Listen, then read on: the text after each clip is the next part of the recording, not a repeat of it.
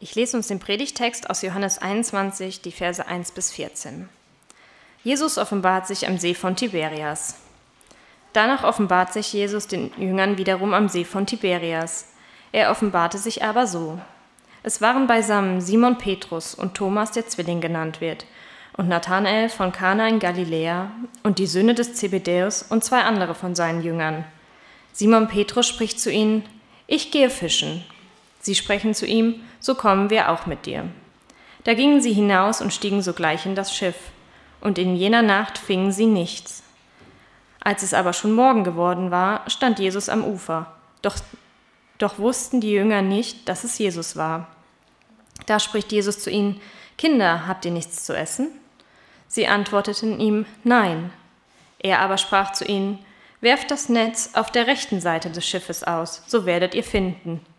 Da warfen sie es aus und konnten es nicht mehr einziehen wegen der Menge der Fische. Da sprach der Jünger, den Jesus lieb hatte, zu Simon Petrus, Es ist der Herr. Als nun Simon Petrus hörte, dass es der Herr sei, gürtete er das Obergewand um sich, denn er war nur im Untergewand, und warf sich in den See. Die anderen Jünger aber kamen mit dem Schiff, denn sie waren nicht fern vom Land, sondern etwa 200 Ellen weit, und zogen das Netz mit den Fischen nach. Wie sie nun ans Land gestiegen waren, sahen sie ein Kohlenfeuer am Boden und einen Fisch darauf liegen und Brot. Jesus spricht zu ihnen, Bringt her von den Fischen, die ihr gefangen habt. Simon Petrus stieg hinein und zog das Netz auf das Land, voll großer Fische, 153. Und obwohl es so viele waren, zerriss doch das Netz nicht.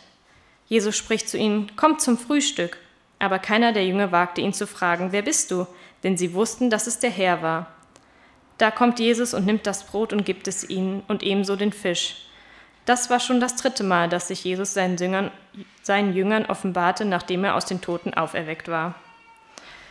Ja, lasst uns nochmal zu, kurz zu Beginn der Predigt beten. Vater, lehre uns das, was wir noch nicht wissen. Gib uns das, was wir noch brauchen und mach uns zu den Menschen, die wir noch nicht sind. Amen. Wenn ich euch fragen würde, was ist ein Frühstück, an das ihr euch euer ganzes Leben lang noch erinnern werdet und euch jetzt auch ganz besonders in Erinnerung ist, was würdet ihr da sagen? Ich habe mich das auch gefragt ähm, und, und habe an ein Frühstück mich erinnern müssen, ähm, was ich in Irland mal eingenommen habe. Und zwar äh, war das äh, auf einer Städtetour vom CVDM äh, Wittgenstein damals noch 2012 und äh, wir waren äh, in Dingel angekommen, das ist ein kleiner Ort im, im Westen auf einer, auf einer Halbinsel und das ist wunderschön.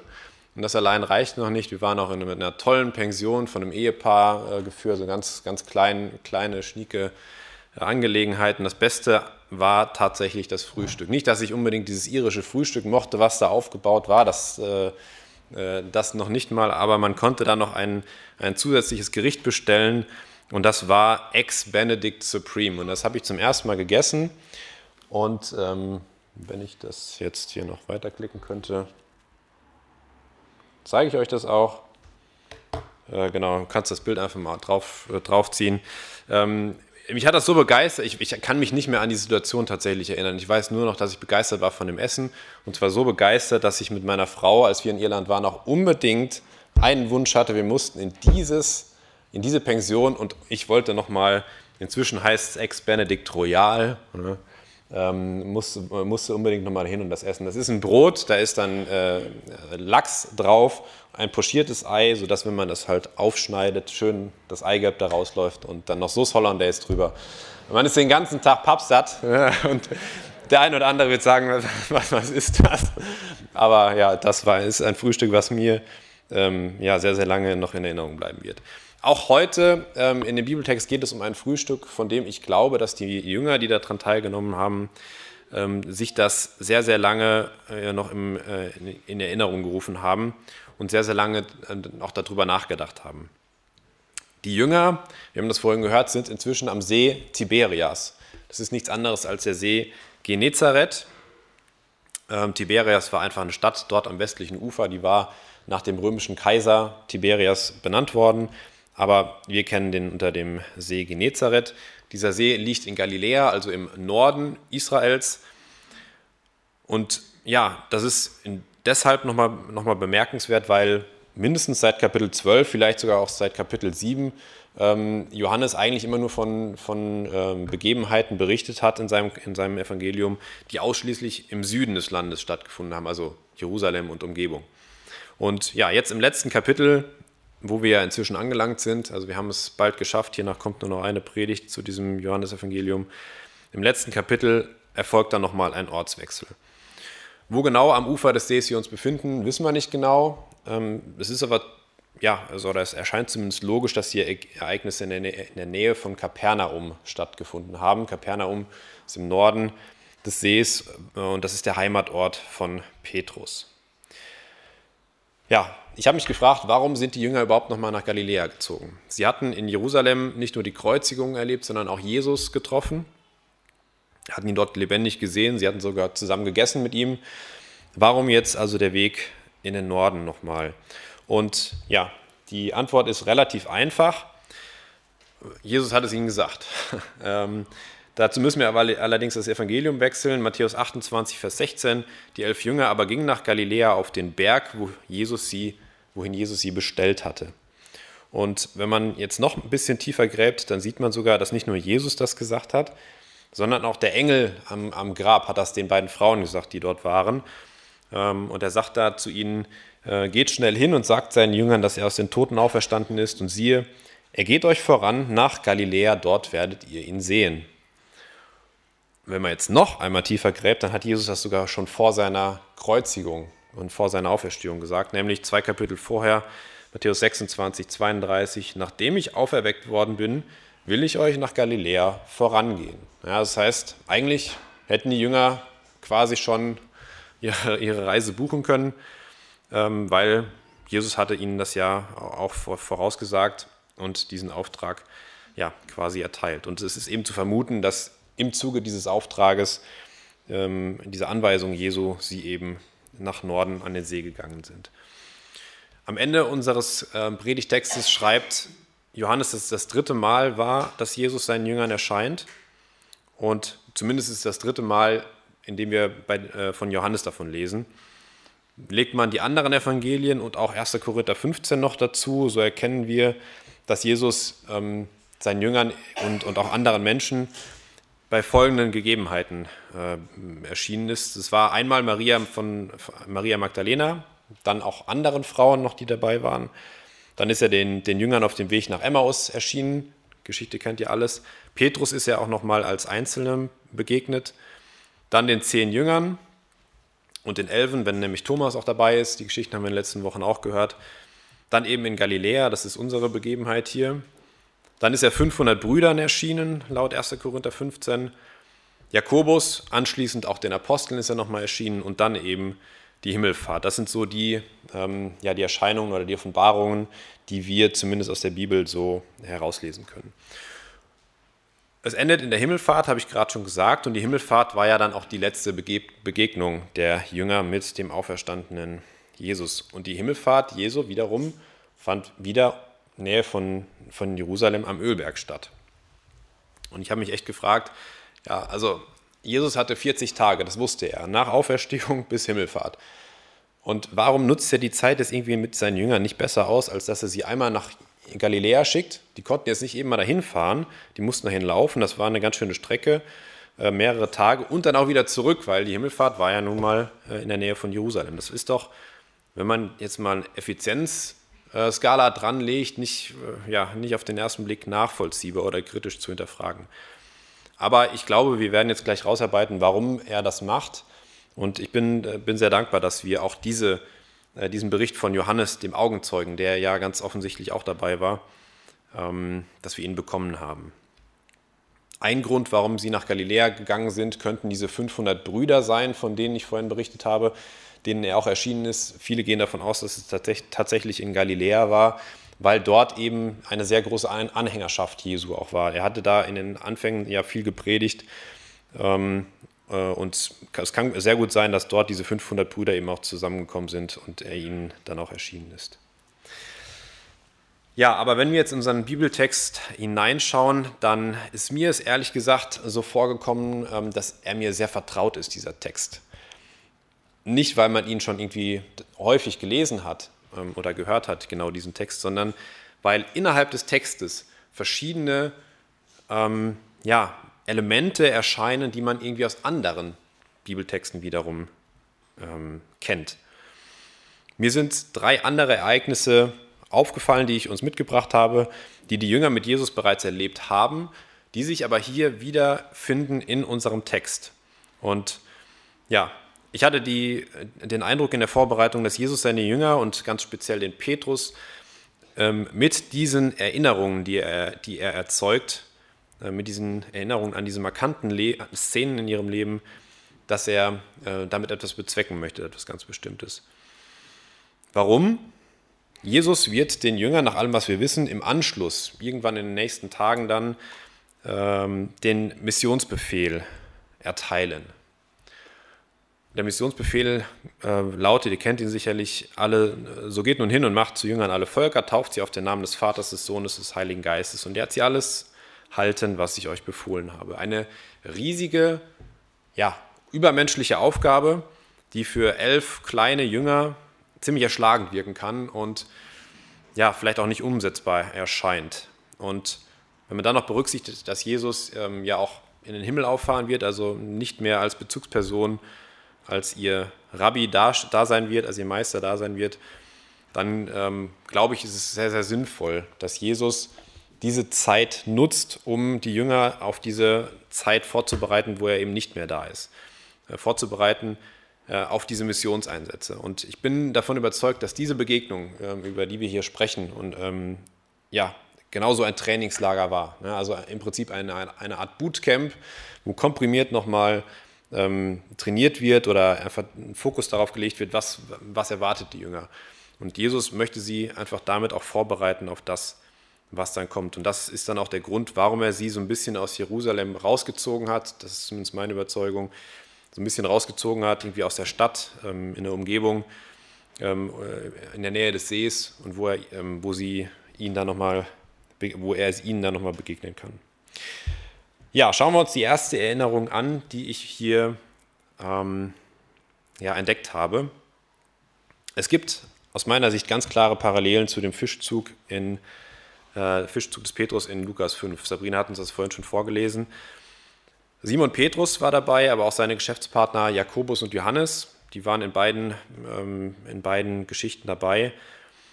Ähm, und die haben damals aus nächster Nähe Jesu übernatürliche Fähigkeit erlebt. Wir haben das vorhin ge gesehen. Die sind rausgefahren auf einem Boot. Jesus hat, hatte darum gebeten und er hat dann zu, dem, zu der Volksmenge gepredigt. Äh, das Wasser hat den Schall schön ans Ufer getragen und da gibt's, ähm, im See Genezareth gibt so halb, halbkreisförmige Buchten. Vielleicht waren sie in einer solchen, wo dann auch noch eine schöne, schöne Resonanz war, wo man Jesus dann echt gut hören konnte. Und hat, hat gepredigt. Und nachdem er gepredigt hat, dreht er sich eben zu dem Petrus um und sagt, und du fährst jetzt raus und wirfst nochmal deine Netze aus. Und ja, hier ist dann tatsächlich die, die Überschneidung ähm, dessen, was eben auch in unserem Text passiert ist. Obwohl Petrus bereits zuvor gefischt hatte in der Nacht, äh, in beiden Begebenheiten. Und ja, leider nicht erfolgreich war. Beide Male hat er nichts gefangen. Und obwohl dann jetzt jemand kommt, der vom Fischen und vom, von der Fischerei offenbar keine Ahnung zu haben scheint, der war ein Rabbi oder halt irgendein Fremder, der da am, am, am Ufer steht, sie wussten ja gar nicht, wer das war, trotz dessen, dass Petrus eigentlich viel besser Bescheid wusste als der, der gegen, ihm gegenüberstand, äh, äh, nimmt er den Rat auf, wirft seine Netze trotzdem aus und hat sogar Erfolg. Ich meine, es war in der ersten Begebung, ähm, der Begegnung ein, ein sehr großes Risiko. Stell dir mal vor, der, der erfahrene Fischer äh, hört da auf den Rat eines, sagen wir mal, bisschen salopp dahergelaufenen Predigers, der vielleicht gut reden kann, aber vom Fischen ja keine Ahnung hat. Er wirft seine Netze aus und er fängt wieder nichts. Der macht sich ja zum Gespött der, der ganzen Fischereiinnung da vor Ort und, und äh, ja, kann, ja, kann sich ja fast nicht mehr blicken lassen. Es war ein Risiko, aber Petrus gehorcht Jesus in beiden Situationen obwohl seine bisherigen Erfahrungen dem widersprachen. Und ich bin davon überzeugt, dass, dass Petrus und auch Jakobus und Johannes sich an diese Erinnerung, äh, an diese Begegnung erinnert haben. Es war der gleiche See, auf dem das passiert ist. Vielleicht war es sogar eines der, äh, ein, eines der Boote, die sie damals auch benutzt hatten. Denn ja, Petrus musste ja auf irgendein Boot zurückgreifen, jetzt als er fischen gegangen ist beim zweiten Mal. Er war ja lange quasi aus, der Fische, aus dem Fischereigeschäft draußen, draußen gewesen, circa drei Jahre, und konnte sich jetzt nicht irgendein Boot greifen. Vielleicht waren die Boote, die er damals liegen gelassen hat, als er aufgebrochen ist und Jesus äh, nachgefolgt ist, noch im Familienbesitz. Ähm, auf jeden Fall ähm, war es der gleiche See, es war die gleiche Begebenheit nahezu und ich glaube tatsächlich, dass Jesus sich, ähm, dass Jesus die Jünger nochmal an diese Bekehrung, die es ja tatsächlich dann auch wurde, erinnern wollte. Wir lesen das ähm, in, dem, in dem Text dann nochmal unmittelbar nach dem Fischzug in Lukas 5. Lassen Petrus, Jakobus und Johannes alles stehen und liegen und sie folgen unmittelbar Jesus nach. Das ist der Zeitpunkt ihrer Bekehrung, an den Jesus die Jünger nochmal erinnern möchte. Sie haben damals die aktive Entscheidung getroffen, Jesus nachzufolgen. Von, von heute an nur noch Jesus haben wir vorhin gesungen. Das ist der Zeitpunkt ihrer Bekehrung. Und sie geben dafür freiwillig die Dinge auf, die sie daran hindern, Jesus nachzufolgen. Und es ist ihnen auch völlig egal, was andere Leute, das werden ja viele Leute gesehen haben, darüber denken. Denn Jesus hatte sie zu Menschenfischern berufen und ihre Aufgabe soll es künftig sein, Menschen zu Gott zu führen. Und genau daran, an diesem Moment, an dieses, diese Erkenntnis, an diese erste Liebe zu Jesus, an ihre erste Begeisterung, aber auch an ihren ersten Schock. Ja, sie hatten ja einen Schrecken, wird hier gesagt, einen Schrecken überkam sie und alle, die bei ihm waren, wegen des Fischzugs. An diese Ehrfurcht, daran wollte Jesus sie nochmal erinnern. Einfach auch in Vorbereitung auf, auf das, was, was kommen mag. Und der Johannes, der da auch bei war, der schreibt etwas Ähnliches im Auftrag Gottes natürlich, ist klar, in Offenbarung 2 an die Gemeinde in Ephesus, in dem Sendschreiben. Und dort schreibt er in, äh, in Offenbarung 2, 4 und 5, aber ich habe gegen dich, dass du deine erste Liebe verlassen hast. Bedenke nun, wovon du gefallen bist, und tue Buße und tue die ersten Werke. Und das ist auch das, was ich uns heute nochmal mitgeben möchte. Erinnert euch an eure Bekehrung. Vielleicht gibt es nicht diesen einen Moment, wo ihr euch bekehrt habt, wo ihr euch tatsächlich daran erinnern könnt ähm, sondern es war irgendwie vielleicht ein schleichender Prozess. Das mag auch ähm, bei dem einen oder anderen äh, der Fall sein. Das ist auch gar nicht schlimm. Das ist auch gar nicht der Punkt. Aber erinnert euch daran, wie, wie, ja, wie ihr gebrannt habt äh, in, in diesem Moment, wie ihr Elan hattet, Gott dienen zu wollen, ihm gehorchen zu wollen, ihm gefallen zu wollen. Und das mit bedingungsloser Liebe. Gott möchte uns auch immer wieder daran erinnern, nicht um irgendwie nostalgische Momente zu erzeugen, sondern um dieses Feuer einfach neu zu entfachen. Der zweite Punkt, die Erinnerung an Schuld. Auch das finden wir hier aus meiner Sicht in, in diesem Text wieder. Erst vor wenigen Tagen hatte Petrus seinen Herrn in seiner schwärzesten Stunde verraten. Ähm, und wir wissen nicht, wissen es nicht genau, aber vermutlich hat es eben noch keine Aussprache zwischen Petrus und Jesus gegeben. Denn die Aussprache würde ja erst ähm, im darauf folgenden Gespräch, äh, das wir in der nächsten Predigt dann hören werden, würde dann erst erfolgen. Bis dato war Petrus im Kreis der Jünger, das ist unstrittig, der Boss gewesen. Ja, er war die Führungsperson und ähm, nach Jesus kam dann bei den Jüngern äh, wahrscheinlich als erster Ansprechpartner der Petrus. Das lesen wir aus verschiedenen Begebenheiten. Er war dann in diesem engsten äh, Jüngerkreis auch dabei.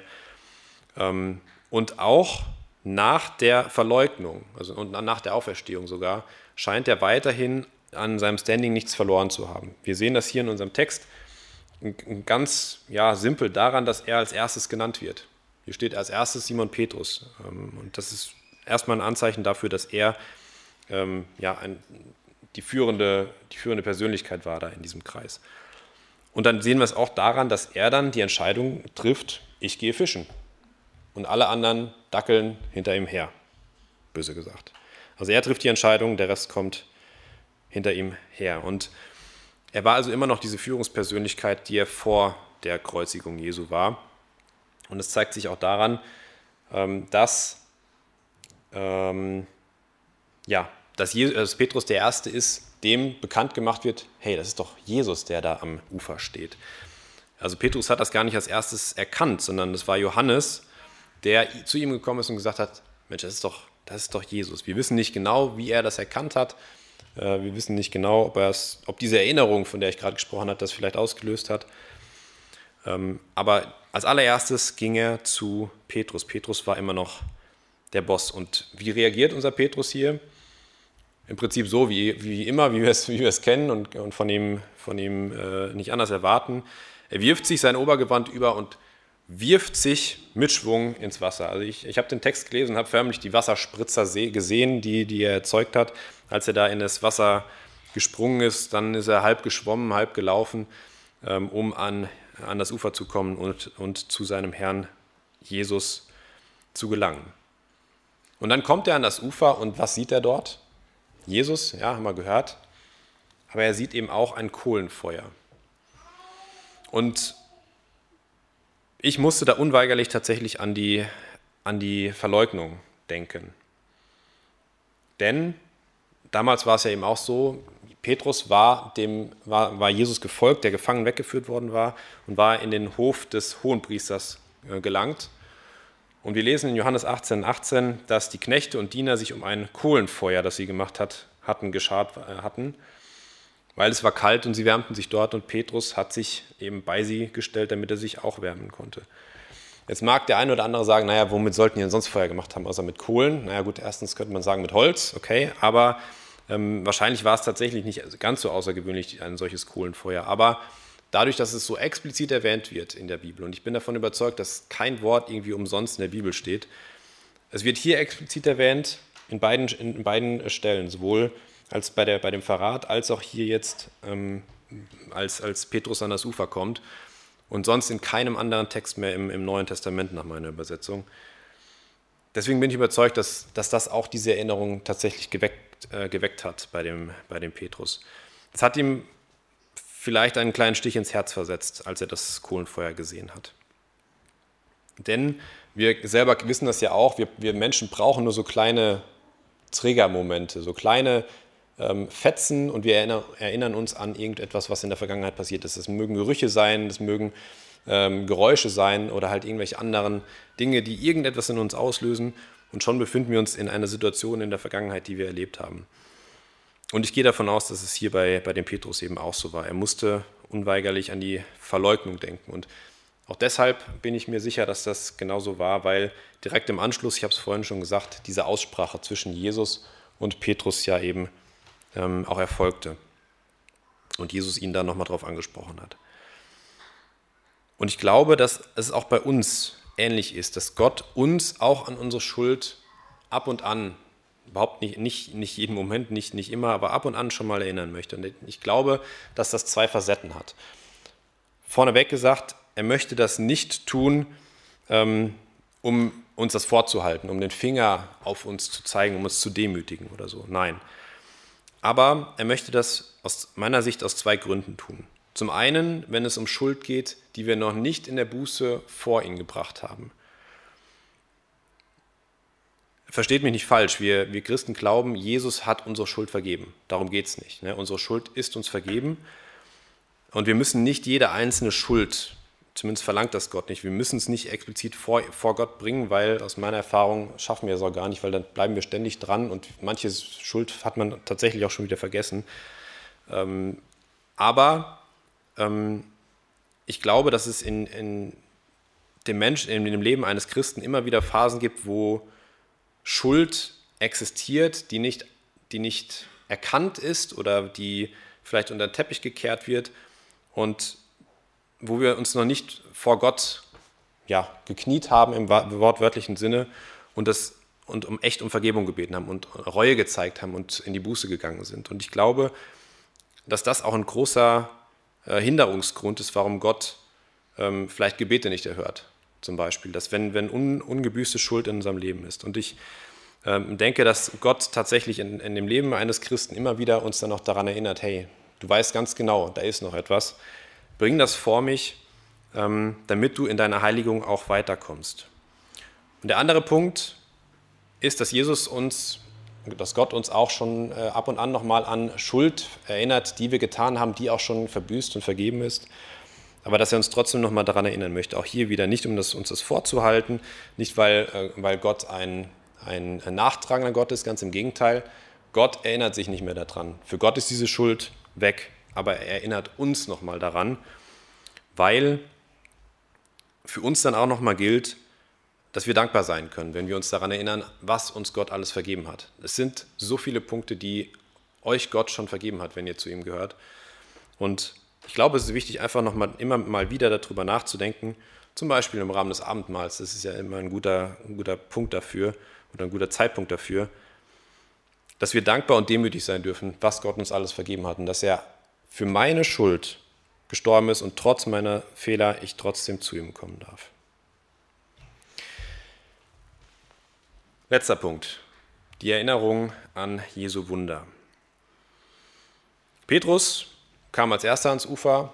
Anschließend kamen seine Jünger, die haben die Fische noch mitgebracht. Und was sie sahen, war Jesus, es war das besagte Kohlenfeuer und es war Fisch, der darauf lag und Brot. Und anschließend geht Jesus hin und nimmt dann, als es Zeit ist zu essen, als der Fisch durch war, keine Ahnung, nimmt er beides und verteilt Brot und Fisch an seine Jünger.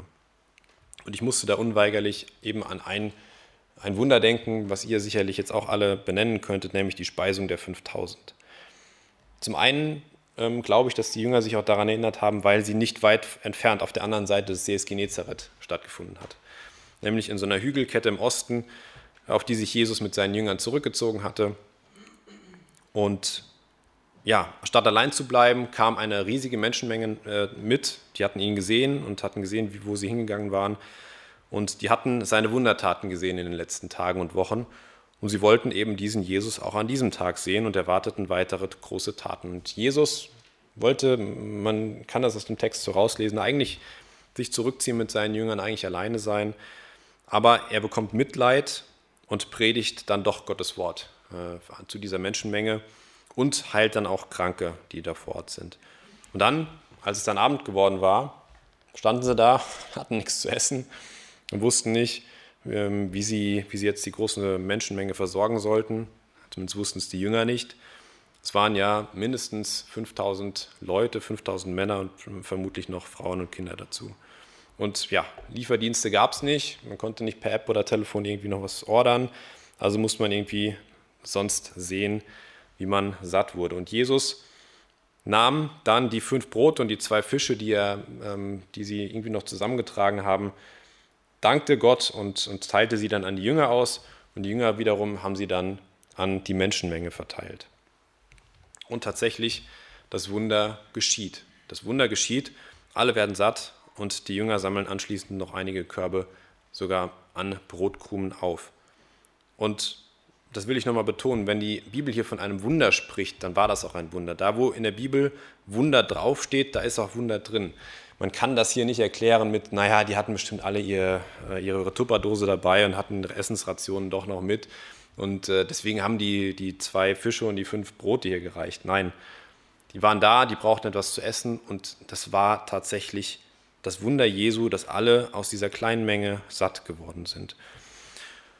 Umso eindrücklicher muss es also im Kopf geblieben sein, zumindest irgendwo im Hinterkopf.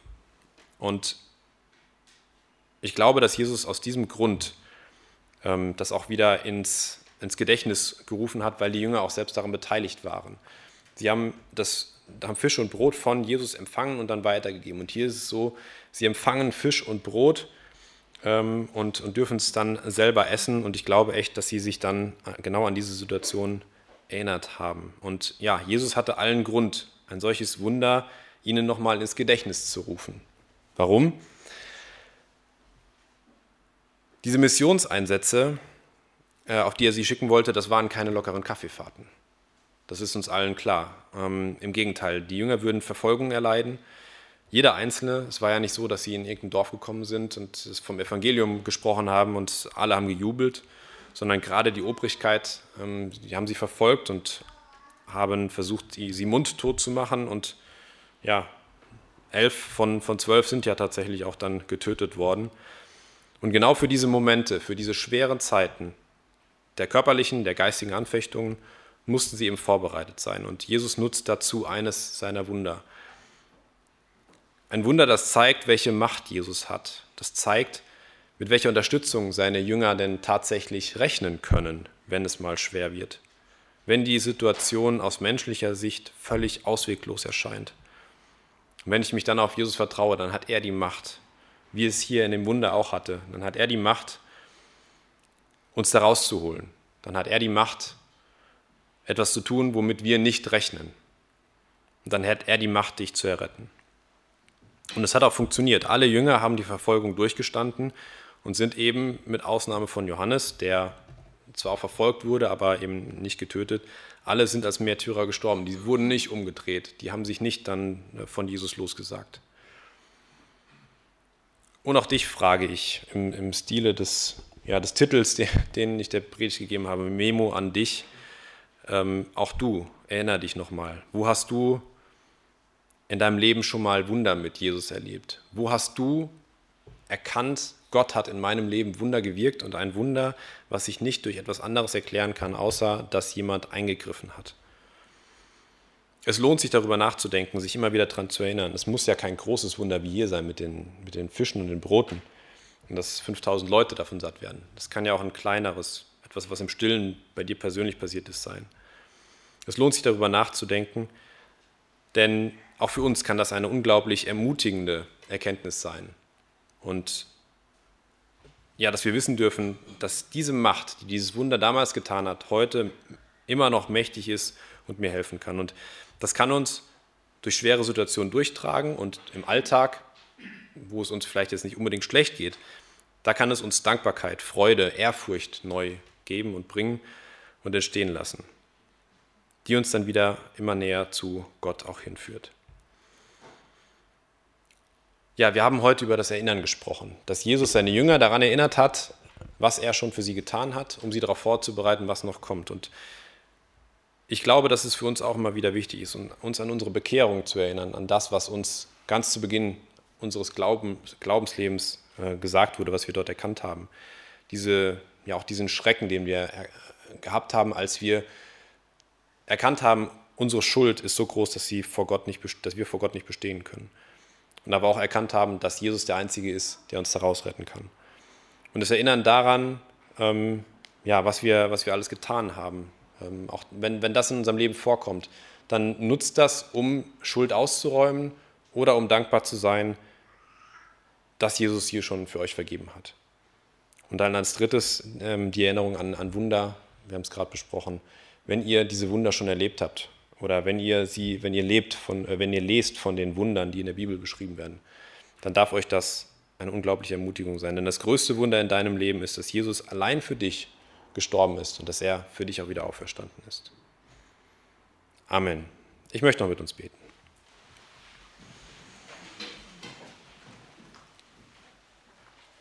Herr Jesus Christus, danke, dass du uns immer wieder daran erinnern möchtest, was wir schon mit dir erlebt haben, dass du uns immer wieder daran erinnern möchtest, was bereits, ja, wo du bereits in unserem Leben dabei warst. Und ich danke dir, dass du ja verschiedene Situationen in unserem Leben nutzen möchtest, um das zu tun und damit wir uns erinnern. Sei es, wenn wir in der Bibel lesen, sei es, wenn wir in unserem Alltag irgendwie sind, wenn wir uns unterhalten mit Freunden, Nachbarn.